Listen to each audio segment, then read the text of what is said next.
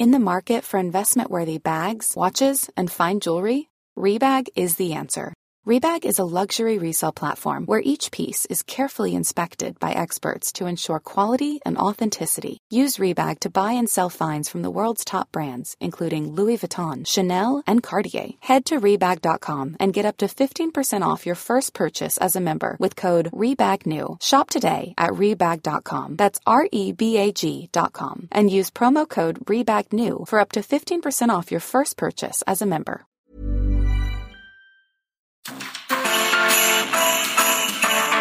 Heraldo Radio, la H se lee, se comparte, se ve y ahora también se escucha.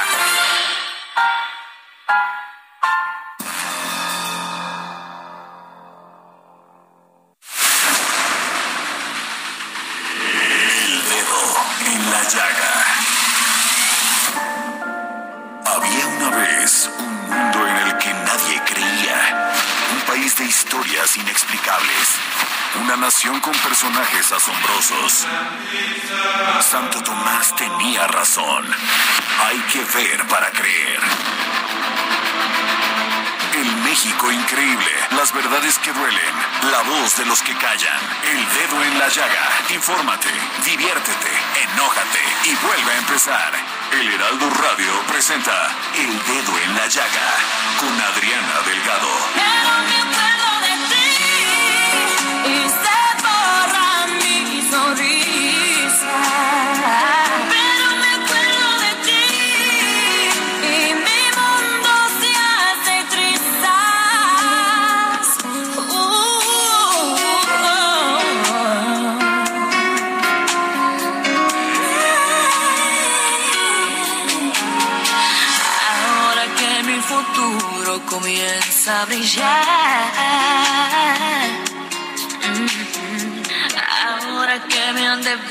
Devuelto la seguridad.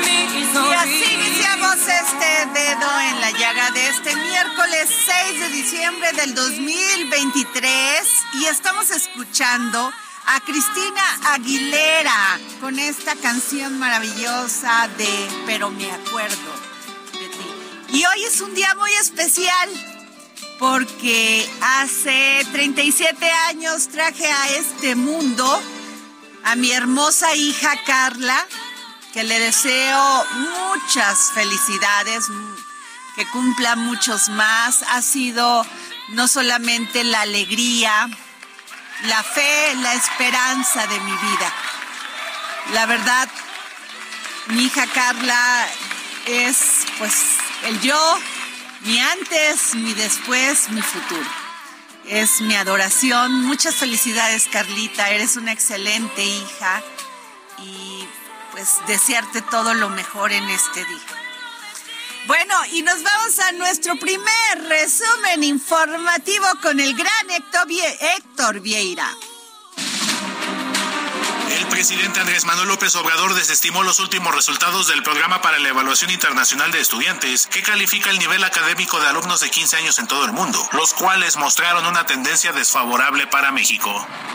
Tras el hallazgo de cinco jóvenes muertos el domingo 13 de diciembre a espaldas de la sede Celaya Salvatierra de la Universidad de Guanajuato en Celaya, el mandatario federal señaló que según los primeros reportes es un tema que involucra el consumo de drogas.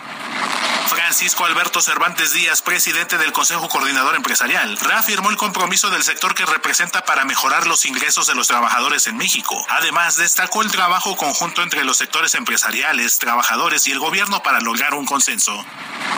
El secretario del Trabajo y Previsión Social Marat Baruch Bolaños López señaló que espera que el alza al salario mínimo continúe, logrando que para 2024 se logre la recuperación del 110% del poder adquisitivo respecto a 2018. Morena y la oposición en el Senado tejen un acuerdo para que el próximo 13 de diciembre, en la última sesión de este periodo ordinario, se logre la mayoría calificada para nombrar a la ministra que ocupará la vacante que dejó Arturo Saldívar en la Suprema Corte de Justicia de la Nación, cargo para el que se perfila Berta Alcalde Luján, quien recibió la mayoría de votos en la primera terna. En el marco de las elecciones del próximo año se instaló la Mesa de Seguridad Interinstitucional para el Proceso Electoral Federal 2023-2024, para vigilar y dar seguimiento a la estrategia y garantizar que los comicios el 2 de junio del próximo año se desarrollen de forma libre, pacífica y ordenada en un ambiente de gobernabilidad democrática. El Departamento de Justicia de Estados Unidos ha acusado a más de 200 sospechosos por delitos relacionados con el tráfico de armas de fuego a México. Así lo informó este miércoles el embajador estadounidense en nuestro país, Ken Salazar. La Asociación Nacional de Magistrados de Circuito y Jueces de Distrito dijo que valora la posibilidad de interponer un juicio de amparo para impugnar las reformas aprobadas por la Cámara de Diputados para que el Poder Judicial de la Federación pague al Servicio Postal Mexicano y a Financiera para el Bienestar por los servicios de correos y de telégrafos por la publicación de las notificaciones oficiales en los juicios de garantías. La presidenta de la mesa directiva del Senado, Ana Lilia Rivera, dijo que la Suprema Corte de Justicia de la Nación no puede ser juez y parte tras la decisión del ministro Javier Laines, quien concedió una suspensión que frena la extinción de 13 de los 14 fideicomisos del Poder Judicial de la Federación por un monto de más de 15 mil millones de pesos, luego de que el máximo tribunal del país admitió a trámite las acciones de inconstitucionalidad interpuestas por senadores y diputados del bloque opositor. Emilio Barriga, auditor especial de gasto federalizado de la Auditoría Superior de la Federación, informó que las universidades públicas de todo el país podrán usar en 2024 el dinero que no gasten en el presente año fiscal. El funcionario explicó que este año, durante la aprobación del presupuesto, los legisladores federales revivieron el artículo décimo tercero del presupuesto de ingresos de la Federación, que tiene como espíritu darle revolvencia a los reintegros que hacen las universidades. Regresamos aquí al dedo en la llaga. Yo soy Adriana Delgado. Son las 3 de la tarde con 6 minutos. Y en Guanajuato, otra vez, se vuelve a sufrir de violencia. Fíjense nada más estos datos. En el 2023, hasta lo que llevamos del 2023, hay más de 2.024 muertos, homicidios. O sea, subió la cifra en comparación con el 2022, 4.8. Y esto es terrible porque este domingo asesinaron a cinco estudiantes de entre estudiantes de medicina entre 20 y 30 años. Y tengo el reporte con Gabriela Montejano, corresponsal del Heraldo Media Group en Guanajuato. Gabriela. Hola, ¿qué tal? Muy buenas tardes. Pues sí, informarte que una nueva masacre sacudió a Guanajuato y de manera particular al municipio de Celaya. Esto luego de que el domingo por la noche se registrara el hallazgo de cinco cuerpos de jóvenes asesinados en un camino de terracería ubicado en la comunidad de Crespo. Al día siguiente, por la mañana, alrededor de las nueve de la mañana, se localizó un sexto cuerpo en la misma zona. Ya pasadas las horas y estos días eh, la información se ha podido confirmar y cinco de estos seis jóvenes asesinados eran estudiantes de la Universidad Latina de México, estudiantes de medicina, incluso unos de ellos ya estaban a punto de graduarse en el mes de enero y uno de ellos no es estudiante de la universidad, pero sí era amigo y compañero de los jóvenes. Esto ha generado indignación entre los celayenses, además de que el día de ayer se registró una manifestación en la que salieron alrededor de 400 personas a protestar.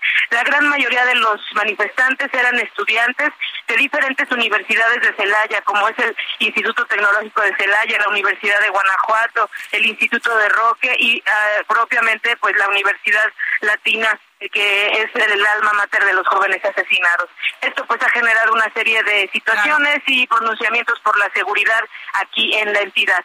Eh, este es mi reporte desde Guanajuato. Gabriela, ¿qué, este, Gabriela Montejano, qué fue lo que dijo el presidente municipal de Celaya cuando le preguntaron sobre esto y qué iban a hacer y cómo van, están las investigaciones y si también, también eh, tienes el reporte que dijo el, el gobernador del estado, Diego Sinué?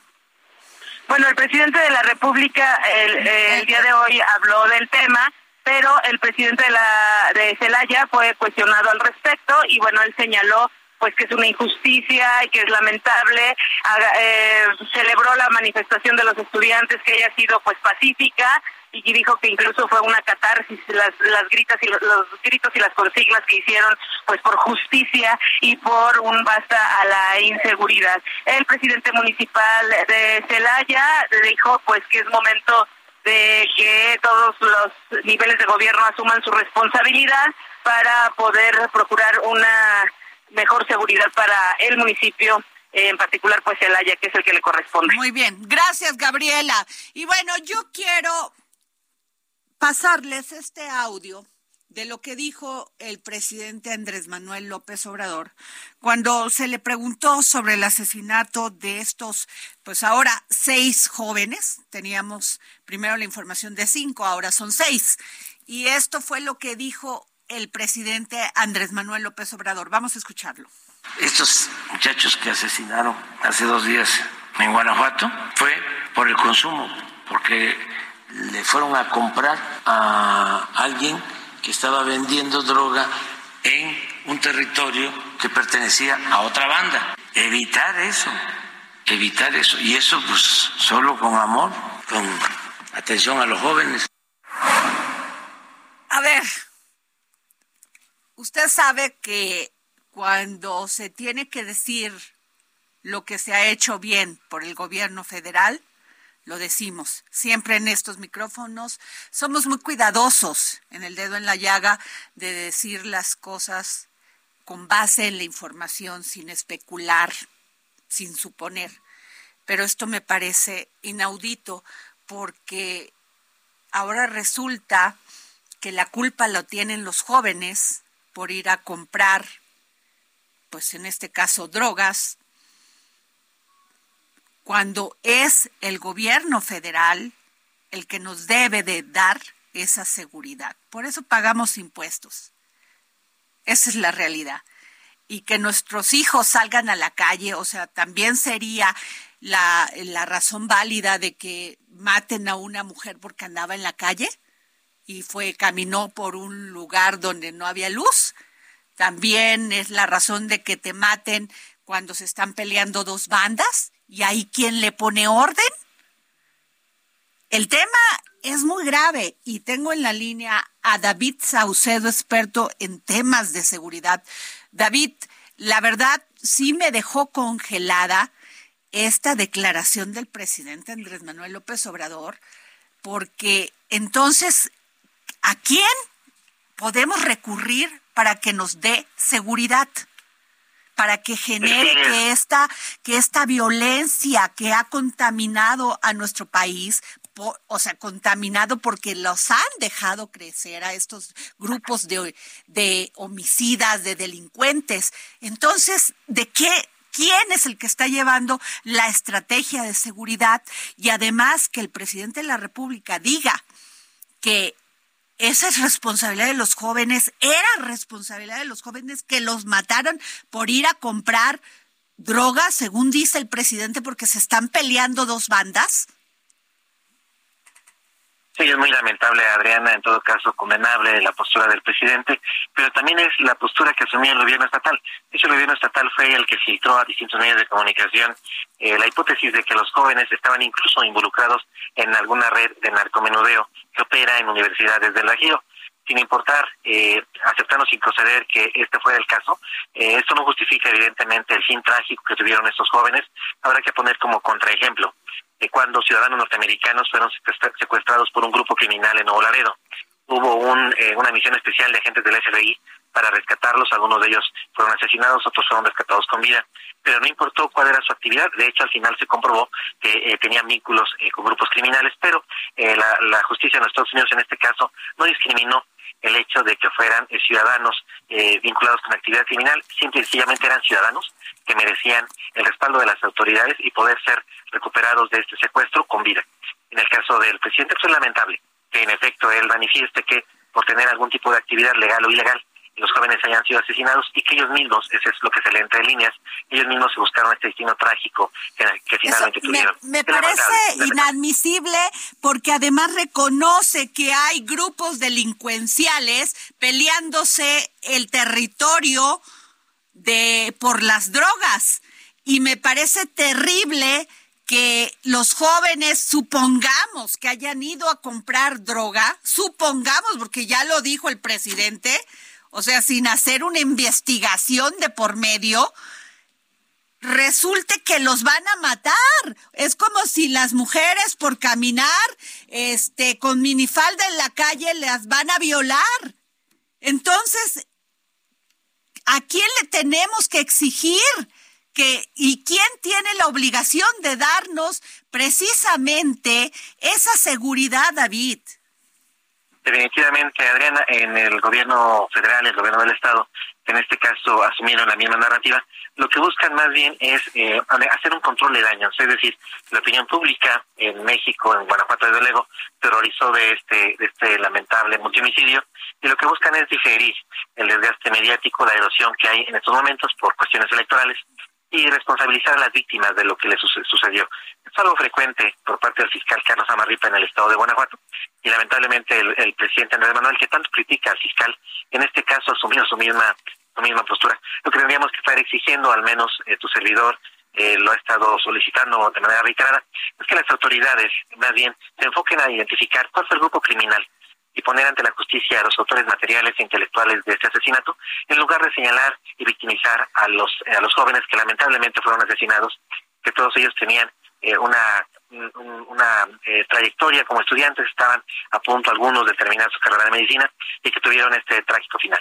Es que me da la impresión que sí es válido que se maten entre bandas, según pues el presidente de la República. Y habría que recordar que el gobierno federal y el gobierno del estado en algún momento llegaron a levantar el brazo victoriosos diciendo que la violencia en el, en el Bajío había sido contenida debido a la captura de José Antonio Yepes alias El Marro, el líder del cártel de Santa Rosa de Lima, y fue todo lo contrario. Su captura, como en tantos otros episodios de guerra contra grupos del narcotráfico, la captura lo que provocó fue la radicalización de la guerra. Y ahora los jefes de plaza son los que tienen el control de esta organización y son unos auténticos carniceros que han cometido este tipo de atrocidades, como los denomina causa en común, y que lamentablemente forman parte de un patrón. No es el único eh, caso de estudiantes en Guanajuato y en otras regiones de, del país, tú lo recordarás, el caso de los jóvenes de, Lago, de Lagos, que son secuestrados y asesinados por grupos del crimen organizado. Entonces, en el caso de Guanajuato y en esta región en particular, se han presentado no solo asesinatos de jóvenes estudiantes por parte de cárteles, sino también por parte de las propias fuerzas de seguridad.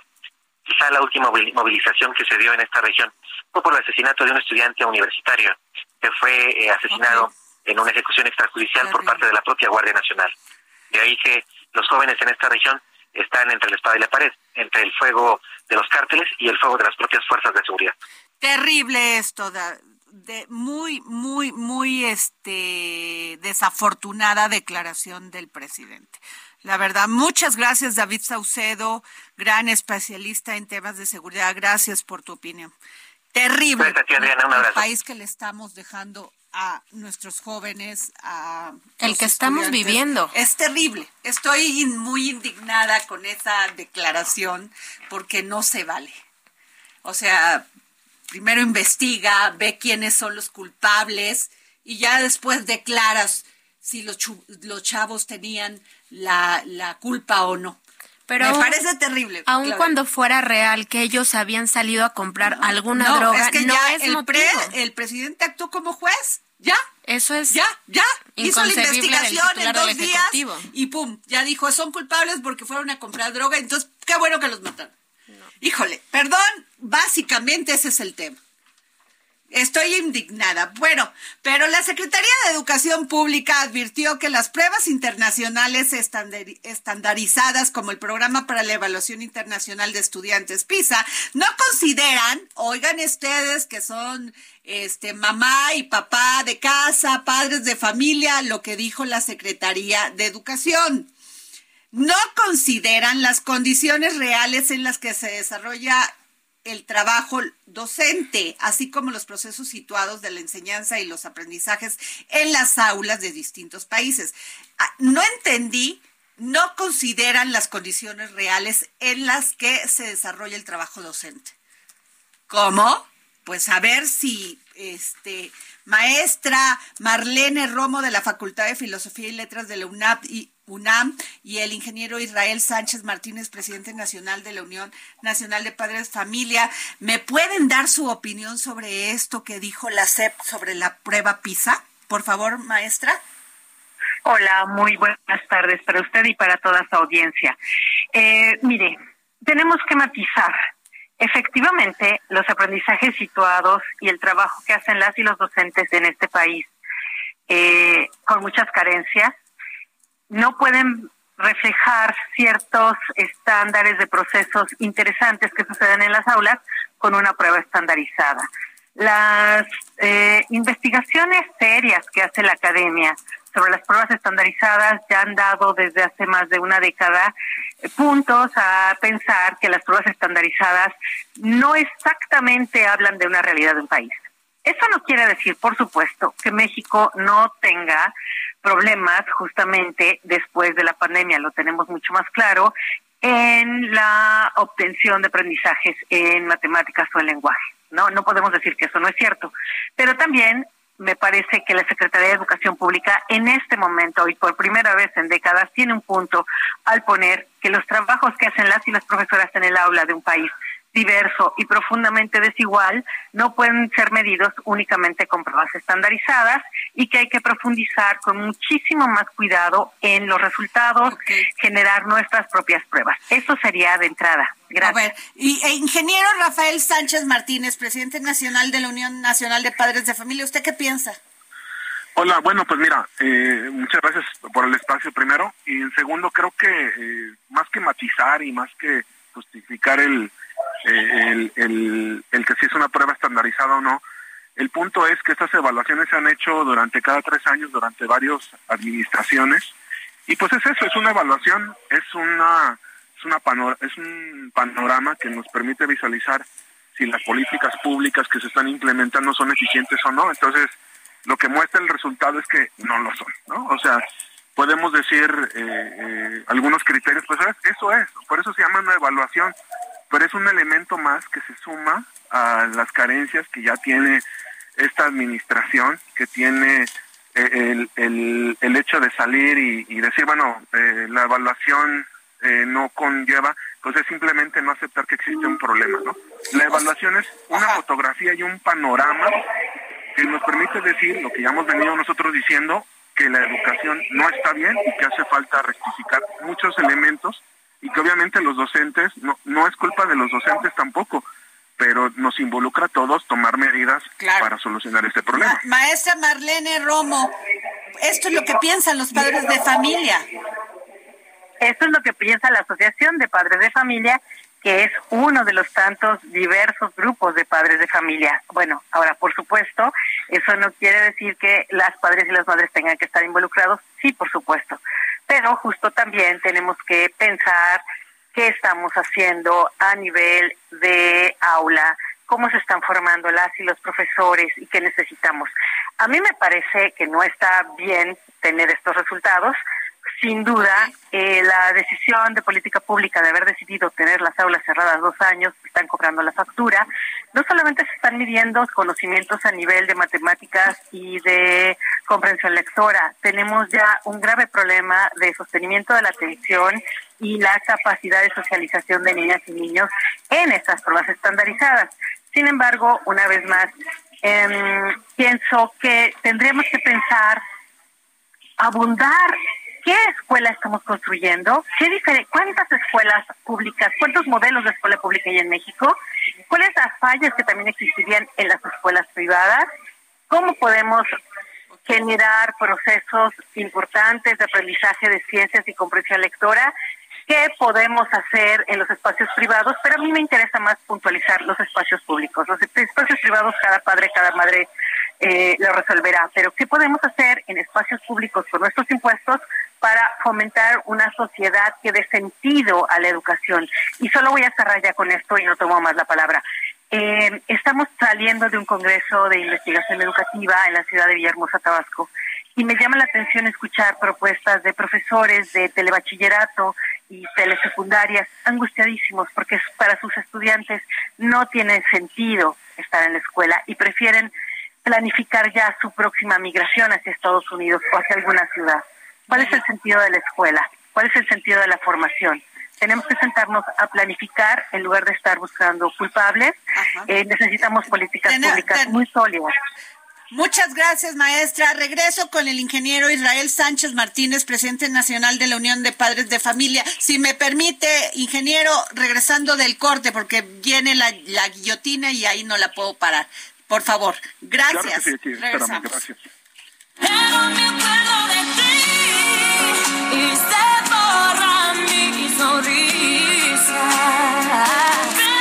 Sigue a Adriana Delgado en su cuenta de Twitter arroba Adri Delgado Ruiz. Además, te invitamos a enviar tus opiniones y comentarios en texto o por mensaje de audio a través de WhatsApp al 55 2544 3334. Y si quieres escuchar El Dedo en la Llaga de El Heraldo Radio, en cualquier momento y donde quiera que te encuentres, descarga el podcast disponible en Spotify y iTunes. Selling a little or a lot? Shopify helps you do your thing however you cha-ching. Shopify is the global commerce platform that helps you sell at every stage of your business. From the launch your online shop stage to the first real life store stage, all the way to the did we just hit a million orders stage.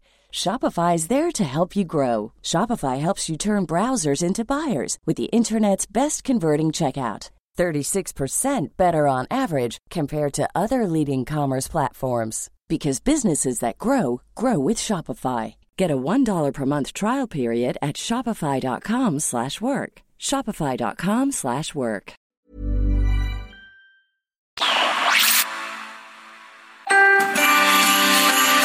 Heraldo Radio con la H que sí suena y ahora también se escucha.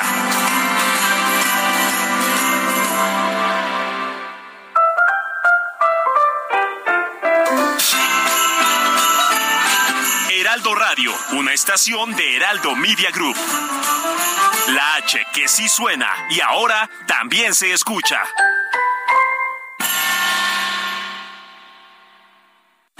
Sigue a Adriana Delgado en su cuenta de Twitter en arroba Adri Delgado Ruiz. Y envíanos tus comentarios vía WhatsApp al 55 25 44 33 34 o 55 25 02 21 04.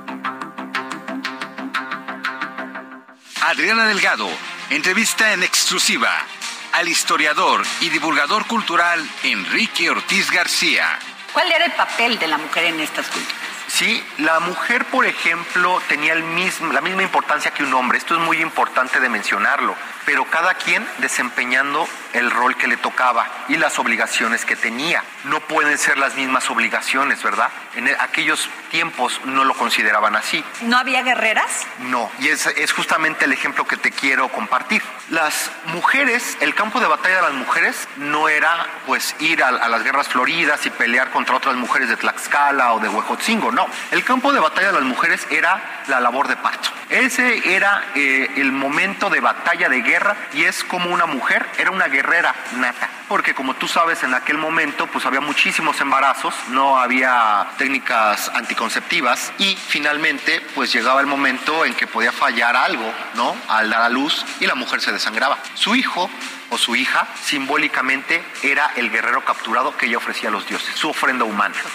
Mientras que el guerrero, pues él sí iba a batallar, él sí iba a las campañas militares y como él no tiene la capacidad de gestar vida de esa forma, pues él literalmente derrotaba al enemigo y lo traía a su ciudad y lo ofrecía en sacrificio a los dioses. Jueves, 10.30 de la noche, El Dedo en la Llaga, Heraldo Televisión. Y regresamos aquí al dedo en la llaga. Son las 3:32 de la tarde, Claudia Juárez. Muy buenas y este estábamos en una mesa hablando antes de irnos al corte. Bueno, era mesa de tres, ahora ya es mesa de dos, porque la maestra Marlene Romo de la Facultad de Filosofía y Letras de la UNAM este, eh, nos dijo que era su última participación y que hasta ahí acababa, o sea que ya no iba a dar más declaración, nos dio cortón, ¿verdad? Porque hablamos de esto de México penúltimo en matemáticas, lectura y ciencia de acuerdo a, a la prueba PISA. Y este Y tengo en la línea, perdón, al ingeniero Israel Sánchez Martínez, presidente nacional de la Unión Nacional de Padres de Familia, porque no lo, ya no eh, vino la guillotina, ya no pudo él externar su opinión sobre lo que decía la maestra Marlene Romo de la Facultad de Filosofía y Letras, porque pues ella considera que que hay condiciones el, este muy pues desafortunadas en las que desarrolla el trabajo los docentes y que por eso tenemos estos resultados de los alumnos en matemáticas que hizo, pues de los resultados que dieron este la prueba PISA. Pero ingeniero, ¿usted qué piensa? Sí, gracias Adriana. Pues mira, justamente... ¿No se quedó frío? Yo sí. Pues yo me quedé en el sentido como nos hemos quedado durante dos años. O sea, el hecho de no reconocer, que es justamente una evaluación es para eso, reconocer lo que está mal ir para adelante, ¿no? No para justificarse. No, no, no, o sea, porque incluso justamente la evaluación se aplicó tanto al sector público como al sector privado. Entonces, la evaluación de la educación eh, fue para sector público y sector privado, o sea, los dos tienen grandes retos que, que determinar. Entonces, pero hay una política educativa, ¿no? Que las escuelas, tanto privadas como públicas, deben de llevar. Entonces, si nos eh, imponen un libro de texto, como ya lo hicieron, y, ese es el problema, ¿no? Que, que justamente no saben un diálogo, eh, por más o muchos que seamos, que por cierto, hoy estamos haciendo el conteo de tres millones y medio de padres de familia, ya sumados y afiliados a la Unión Nacional de Padres de Familia. Pues bueno, si somos poquitos, bueno, no se preocupe, vamos a hacer más durante estos días, porque cada vez más padres de familia... Pero además ustedes legitiman la opinión cuando no entienden que son nuestros hijos. Es el futuro de este país el que está en juego, el conocimiento, su desarrollo, eh, eh, generar condiciones para la innovación, para, para el desarrollo tecnológico. Me parece terrible. Así es, Adriana. Y además, justamente por eso se hace una prueba estandarizada, porque algo está pasando que los niños no están reteniendo o no hay las condiciones para que los maestros, porque también hay que decirlo, los maestros son los primeros que hicieron un gran esfuerzo y que no estamos más, no estamos peor, porque de verdad si no han sido por los maestros y los padres de familia, pues hubiéramos tenido menos resultados. Y le voy a preguntar esto, ingeniero Israel Sánchez Martínez, presidente nacional de la Unión Nacional de Padres de Familia. Uno cuando envía a sus hijos a las escuelas, pues lo que desea es que aprendan, ¿verdad? Que aprendan matemáticas, que aprendan ciencias, que aprendan español, que aprendan inglés también, porque ya ves que dicen que no era necesario, sí es muy necesario. Bueno, y, y me llama la atención este boletín de la Secretaría de Educación Pública, porque dice, sostuvo que en el ámbito educativo el gobierno de México diseñó estrategias de atención para privilegiar la seguridad y el interés superior de los estudiantes. Yo quisiera que esto se lo dijeran a las madres y padres de familias de estos seis jóvenes asesinados en Celaya. Sí, así es. No, y además, eh, eh, te pongo un problema todavía mucho más grave con esta evaluación, porque son niños de 15 años. Y me solidarizo con las víctimas porque justamente es eso, son niños que dicen, y nos lo dijo justamente ahorita la, la, maestra y, y, contradice justamente lo que ella misma vio. Oye, pues, tan no, tan no está sirviendo la educación que prefieren los muchachos irse eh, en condiciones de como estén. Entonces vamos a empezar a ver migrantes, como lo hemos estado viendo durante esos últimos años, donde no acabaron ni la primaria, la secundaria, muchachos de 15 años que no saben leer ni escribir bien. O sea, ¿cómo queremos atenderlos si, si sus necesidades primarias de educación no las atendemos? Entonces, Totalmente se, nos, se nos van a ir ahí científicos, se nos están yendo intelectuales, se nos están yendo futuros escritores que porque por simplemente una mala política educativa y no está bien, es muy irresponsable decir que bueno, pues es que son los maestros o es la infraestructura educativa, no, es una política educativa mal hecha que no se justifica y vamos a ver cosas peores porque este eh, este eh, intento que se hizo de, los mal la mal llamada libros de texto gratuito estos nuevos que se implementaron nos deja un panorama peor todavía. Pues muchas gracias, ingeniero Israel Sánchez Martínez, presidente nacional de la Unión Nacional de Padres de Familia. Y gracias por tomarnos la llamada. Y bueno, regresando a este tema, Claudia Daniela, de los jóvenes asesinados en Celaya, Guanajuato, y la postura del gobierno federal que me parece terrible. Fíjate, eh, el derecho a la seguridad del Estado debe adoptar medidas a través de cuerpos de seguridad, el aparato de administración de justicia y los demás órganos del Estado concretos y eficaces para reducir la delincuencia contra las personas y los bienes. Así de sencillo, esa es la tarea del Estado, por la cual pagamos impuestos. Pero claramente esa tarea no está cubierta y aquí lo que eh, entiendo que nos causa más indignación, por lo que conversamos, es la postura del titular del Ejecutivo. Así es. Cuando es tarea del Estado salvaguardar la seguridad de la ciudadanía. El presidente asumió el papel de Ministerio Público y después de juez. Pero aparte también como un, un juez de lo moral, ¿no? Como ellos salieron a en las palabras del presidente. el presidente cómo sabe que muchos de esos jóvenes no acompañaron a un amigo a lo mejor a verse con una persona. O sea, tiene que haber una investigación de fondo, Claudia. Ese es el derecho y la obligación que tenemos los ciudadanos y tenemos el derecho de que la administración de justicia se dé conforme a protocolos y procesos. Para eso existe el debido proceso. Hijo, las investigaciones. me parece terrible, pobres padres y pobres madres, la de estos jóvenes, pero no solamente ellos, los ¿qué les dices a los padres y las madres de los jóvenes en Jalisco? Y también ellos salieron por droga. También los jóvenes que estaban en una en una feria y que estaban ahí tomándose una chela, también tenían que matarlos porque andaban en la noche tomándose una cerveza. Ahora, lo que pasó en Celaya, Guanajuato está rebasado por la inseguridad, esa es una de las realidades y que es uno de los estados más violentos. 24 muertos, este, homicidios en, en Guanajuato es terrible. en el 2023, subiendo el 5% en comparación con el año pasado. Pero tú dices, ok, Celaya, bueno, Guanajuato es una de las entidades más, más difíciles y más inseguras. En la Ciudad de México, tú y yo somos madres y yo te puedo asegurar que una constante en tu vida es la preocupación porque tu hija salga y regrese con bien. La preocupación de los tuyos también. no puedo ser tan egoísta para no importarme qué, te va, qué le va a pasar a tus hijos, a tus hijas, a las personas, a tus vecinos. Somos seres humanos. Convivimos todos los días con seres humanos. Pero bueno, Vámonos a otro tema. Pues fíjense que este 5 de diciembre la diputada Tania Valdés Cuellar, presidenta de la primera Comisión Permanente del Desarrollo, de Desarrollo Agropecuario y Recursos Hidráulicos de la legislatura del Estado de Hidalgo, presentó la iniciativa que se crea la ley de suelos para esta entidad. Y la tengo en la línea, presidenta de la primera Comisión Permanente de Desarrollo Agropecuario y Recursos Hidráulicos del Congreso del Estado de Hidalgo. ¿De, de qué se trata esto? Cuéntenos, qué interesante.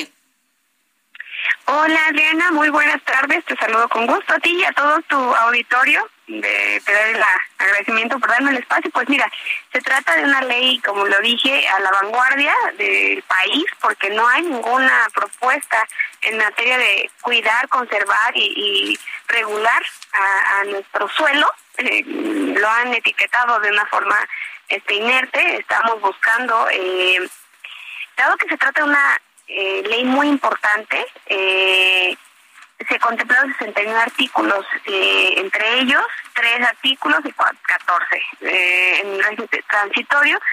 Esta iniciativa fue destacada porque se establece la creación de un Consejo Técnico Consultivo Estatal como ente coadyuvante, en donde el desempeño de las funciones que corresponden a este consejo es para darle la visión y regular todo el tema de, de suelo, ¿sabes? Entonces, eh, es la verdad que es inyectar un enfoque muy disciplinario, es contemplar eh, los abordajes sobre los suelos en general y en particular sobre el suelo agrícola. Se trata de un proyecto de ley, pues, innovador, ¿no? No sé, más bien, este... Y eh, este, de esto, perdón mi ignorancia sobre estos temas, diputada, ¿en qué va a ayudar a los a los productores del campo? Ok, pues mira, esta ley ahorita lo que estamos estableciendo es un marco jurídico donde nos va a visibilizar al suelo como un recurso base de la vida. Eh, para podemos para que podamos contrarrestar la lógica, ya sabes, en todo esto de la desertificación, eh, eh, no se han generado políticas públicas de atender a, nuestro suelo, solamente lo degradamos y lo ocupamos, eh, lo visualiza para que podamos tener más protección y conservación. ¿En qué nos va a ayudar en el tema agrícola? En la disposición, bueno, te comento aquí en Hidalgo tenemos una planta de tratamiento, no sé, en Atotonilco de Tula, de desechos, de todo lo que viene de la Ciudad de México y tenemos de verdad un tema de contaminación magnífico y donde buscamos regular de forma eh, directa a través de la Secretaría de Desarrollo y Recursos Hidráulicos y la de eh, Medio Ambiente para que podamos ocupar los lodos, los lodos que han sido este, separados y que aquí genera contaminación, bueno, se pueden ocupar el tema agrario, donde se ha comprobado eh, a través de muchas eh, instancias eh, gubernamentales han participado. Te puedo decir que somos muchísimas este, inertes en esto y nos ayudaron para la disposición de los lodos y con esos lodos estamos haciendo las pruebas para que podamos comprobar que son muy buenos para la aceleración de los campos y reestructuración de nuestro suelo, porque lo estamos perdiendo, entonces por ese eh, tema de degradación con estos lodos abonan muchísimo, como lo dice, ¿no? Abonos a la tierra para poder sanarlos y poder cultivar. Porque si conoces Hidalgo, bueno, el tema de Apan y toda la zona de la cebadera, pues hemos perdido cantidad y grandes, este, grandes eh, centímetros de suelo, por decirlo así. Pues muchas gracias, eh, diputada Tania Valdés Cuellar. Gracias por darnos esta información y estaremos muy pendientes del tema. No, al contrario, gracias a ti, Adriana. Gracias, muchas gracias. Y bueno, este, nos vamos a, a un trabajo periodístico que realizó mi compañera Claudia Juárez porque se reabre la Plaza de Toros.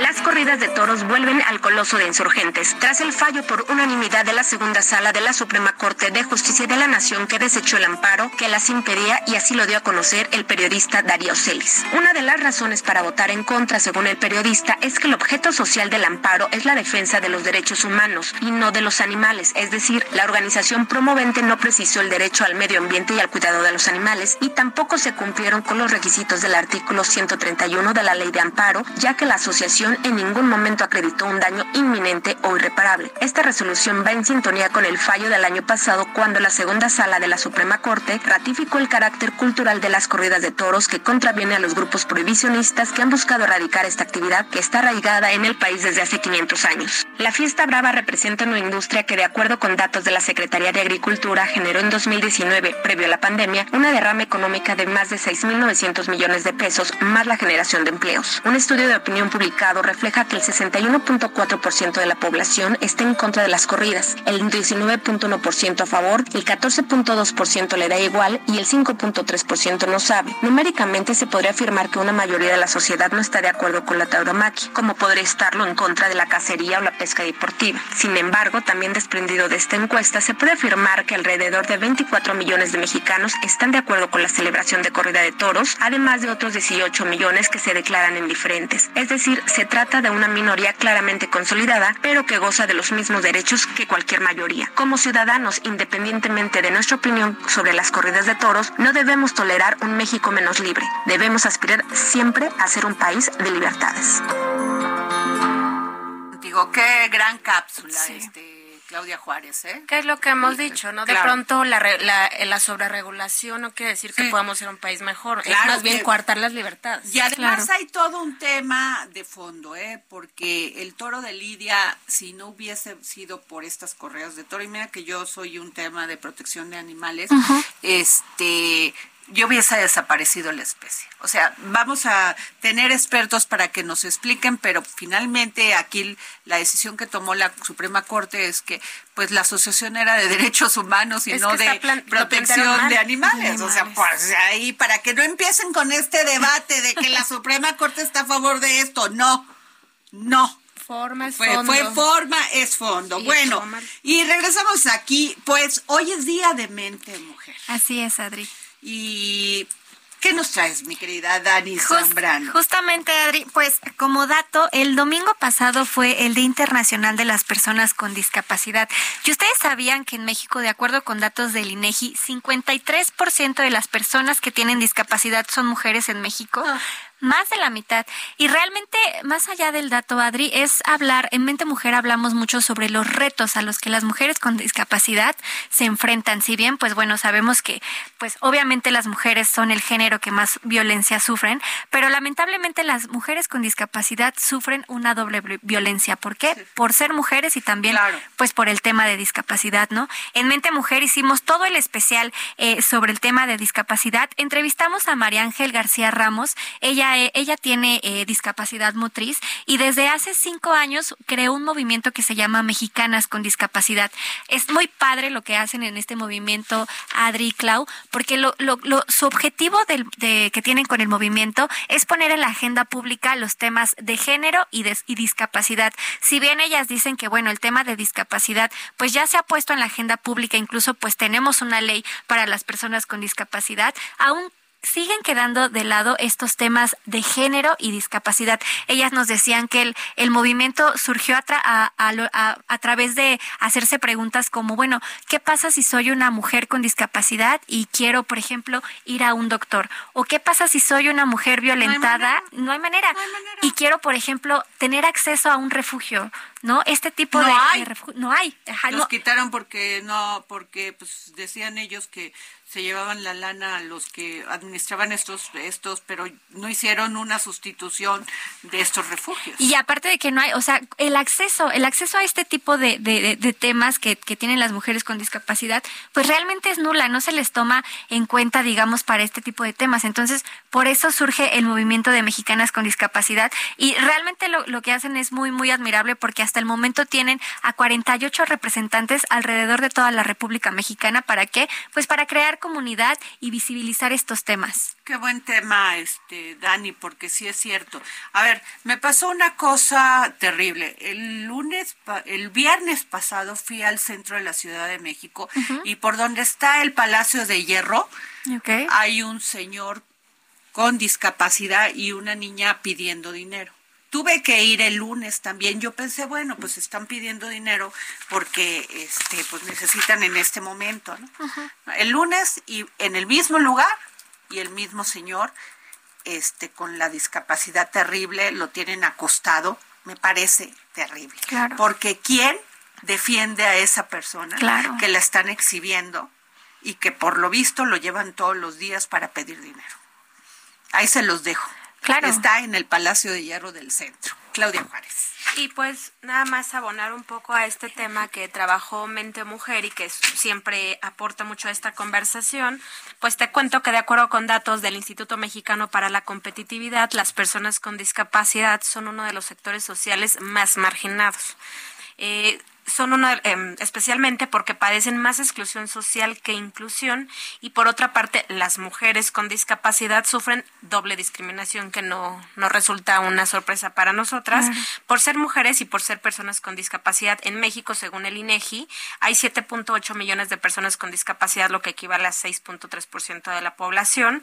Pero bueno pues las mujeres todavía tienen que enfrentar doblemente esta esta dificultad de desarrollarse a nivel laboral, pero además con una discapacidad, pero además porque no hay igualdad ni equidad en el tema de salarios ni de oportunidades. Entonces, pues estas mujeres buscan, eh, perdón, viven doblemente esta discriminación. Totalmente. Y pues es donde se tiene que poner. Si tú el tuvieras dedo que usar una silla de ruedas, dime, ¿en qué camión te subirías? O sea, ¿te subirías de aquí al Metrobús? O sea, ¿dónde podrías dar la vuelta para irte al Metrobús y que te puedas subir sin que haya un espacio entre el Metrobús y el y la y la acera? Ajá, claro. A ver, ahí te atorarías. De entrada. A ver, vete a una a un centro comercial y por mucho que sí tengan las rampitas, no hay manera que puedas subirte en una silla de ruedas al segundo piso si está ok el elevador. Claro. Fíjate que en eso que dices eh, lo voy a hilar con otra El centro de la ciudad, ¿podrías andar en silla de ruedas? No, hay manera. Definitivamente, Ni siquiera en- aquí piensa a la redonda, en 10 metros a la redonda, lo difícil que es para una persona con discapacidad. Por eso a mí me llama mucho la atención el lenguaje inclusivo. Yo no estoy a favor ni en contra, respeto a la gente que lo utiliza, pero la inclusión va mucho más allá Sí. que el lenguaje. Claro. ¿No? Porque lo que Las tú dices, acciones. las acciones. En los restaurantes está el menú en braille, yo no sé, nunca he visto. Nunca he ido con una persona con discapacidad o deficiencia visual, pero no sé si haya eh, los menús con braille para los sordos, para las personas que no pueden caminar. Eso Bueno, es inclusión. Ni en los hospitales de, ni de la Secretaría de Salud, ni del IMSS, ni de nada. En muchos casos, en las comunidades, ¿cómo te cómo trasladas a una persona con discapacidad, Claudia? No. Es, Daniela. es lo que nos decían nuestras entrevistadas. Decían, es que a veces piensan que por el hecho de poner una rampa ya es hablar de inclusión y ya es Eso no es resolver el tema de discapacidad, ¿no? Y bien lo dices, Clau. Exacto. Eh, por mi casa hay una pareja ya de ancianos y la verdad es que cada que los veo me preocupo muchísimo porque ellos cuidan a una hija que tiene síndrome de Down. Y entonces no puedo Ah, dejar pero, de preocuparme ah, es qué va a tema. pasar. ¿Quién las tienes que quién las tiene que cuidar? Claro. ¿Quiénes? Las mujeres. Las mujeres. Pero la ¿Quiénes señora es tienen que grande, el, cuidar a el los es adultos grande. mayores, las, mujeres. Porque no ¿Quiénes hay una que cuidar a política los pública. papás y a las mamás cuando ya, qué padre, si lo puedes hacer, qué padre, pero ¿por qué toda la obligación y responsabilidad cae en las mujeres? Porque no hay un sistema de cuidados que se ha quedado en el tintero, porque no hay infraestructura. Entonces yo siempre digo, ¿qué va a pasar con todas esas personas que tienen hijos, que tienen hijos para con esta condición? ¿Qué va a hacer de ellos cuando mueran los papás? Los papás. o sea, yo vivo en esa angustia con estas Sí, personas. Terrible, pero tú has escuchado a un diputado o una diputada hablando de estos temas. El otro día entrevisté a, Cla- a Katia de Artigues, que es, un- o sea, el trabajo que ella ha hecho sobre el tema de la inclusión, del tema de la discapacidad es impresionante. Lo voy a pasar aquí la entrevista porque ella nos explica perfectamente cómo faltan todavía leyes para, Sí, para visibilizar lo que si les no, está si pasando. no visibilizan los derechos de las mujeres Sí, o claro. de los niños, Bueno. ¿qué te esperas de eso? Déjenme decirles que tengo dos pases dobles para Pumas contra Tigres en la semifinal, ay, semifinal, no tengo no traigo mis lentes. Y de, de este este 7 de diciembre del 20 del 2023, a quien diga en este momento cómo se llamó mi columna de en el Heraldo de México impreso del día de ayer. Si no no se la llevan. bueno, El Heraldo Radio presentó El Dedo en la Llaga con Adriana Delgado.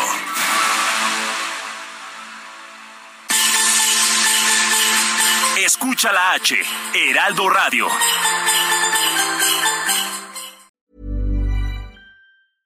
Selling a little or a lot? Shopify helps you do your thing however you cha-ching. Shopify is the global commerce platform that helps you sell at every stage of your business. From the launch your online shop stage to the first real life store stage, all the way to the did we just hit a million orders stage. Shopify is there to help you grow. Shopify helps you turn browsers into buyers with the internet's best converting checkout. 36% better on average compared to other leading commerce platforms because businesses that grow grow with Shopify. Get a $1 per month trial period at Shopify.com slash work. shopify.com/work.